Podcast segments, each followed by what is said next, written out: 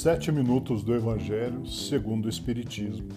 Meus bons espíritos, eu sei que as mágoas colocam-me numa prisão de fortes grades. Me ajudem a livrar delas.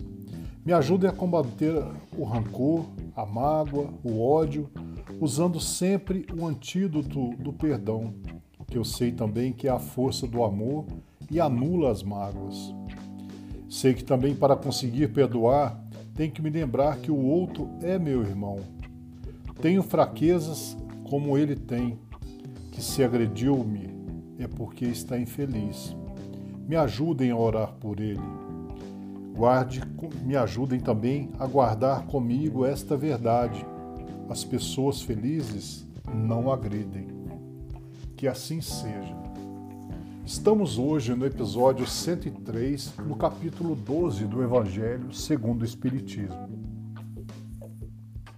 Se alguém vos bate na face direita, apresentai-lhe também a outra.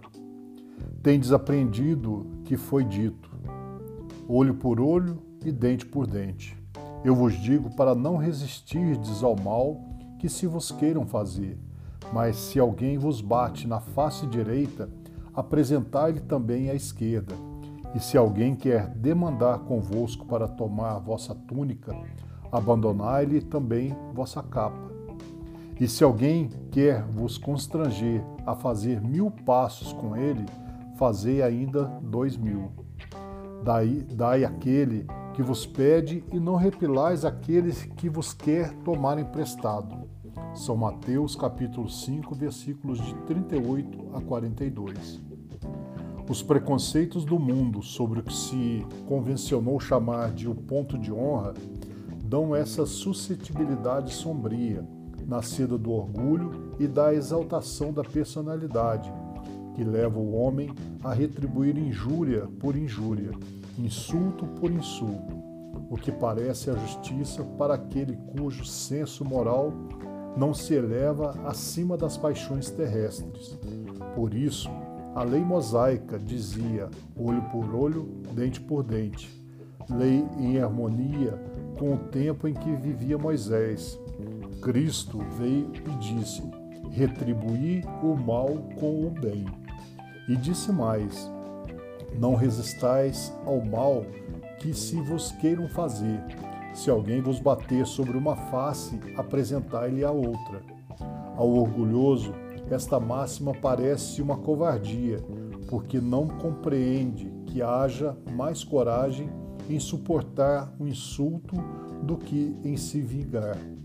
E se isso sempre por essa causa que faz com que a sua visão não se transporte além do presente. Entretanto, é preciso tomar esta máxima ao pé da letra? Não mais que aquela que diz para arrancar o olho, se ele for o motivo do escândalo. Acentuada em todas as suas consequências, seria condenar toda a repressão, mesmo legal, e deixar o campo livre aos maus, lhes dissipando todo o medo. Se não se opusesse um freio às suas agressões, logo todos os bons seriam suas vítimas. O próprio instinto de conservação, que é uma lei natural, diz que não é preciso estender benevolentemente o pescoço ao assassino.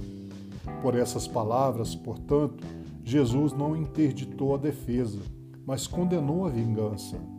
Em dizendo para apresentar uma face quando a outra batida, é dizer, sobre outra forma, que não é preciso retribuir o mal com o mal, que o homem deve aceitar com humildade tudo o que tende a rebaixar-lhe o orgulho, que é mais glorioso para si ser ferido do que ferir, suportar pacientemente uma injustiça do que ele próprio cometer uma, que vale mais ser enganado do que ser enganador ser arruinado do que arruinar os outros, isto é, ao mesmo tempo, a condenação do duelo, que não é outra coisa senão uma manifestação do orgulho. Só a fé na vida futura e na justiça de Deus, que não deixa jamais o mal impune, pode dar a força de suportar pacientemente os golpes dirigidos, contra os nossos interesses e o nosso amor próprio. Por isso, dizemos incessantemente: dirigi vossos olhares para a frente. Quanto mais vos eleveis pelo pensamento acima da sua vida material, menos sereis magoados pelas coisas da terra. E para a nossa reflexão, eu tenho que o temor é o grande inimigo aniquilador da personalidade humana. E a preocupação é a mais sutil e a mais destruidora de todas as doenças. Em qualquer situação, mantenha sempre a calma. Fortaleça seu espírito fazendo somente afirmações positivas. Só assim conseguirá dominar nossos piores inimigos, a angústia, o medo e a raiva, o sentimento e o ressentimento. O temor das dívidas e outros que acabam abalando nosso sistema nervoso, prejudicando assim nossa saúde física e mental. Entregue agora seus temores e suas preocupações a Deus Todo-Poderoso. Ele sabe o que fazer com eles. É Ele quem pergunta: Por que vos preocupais?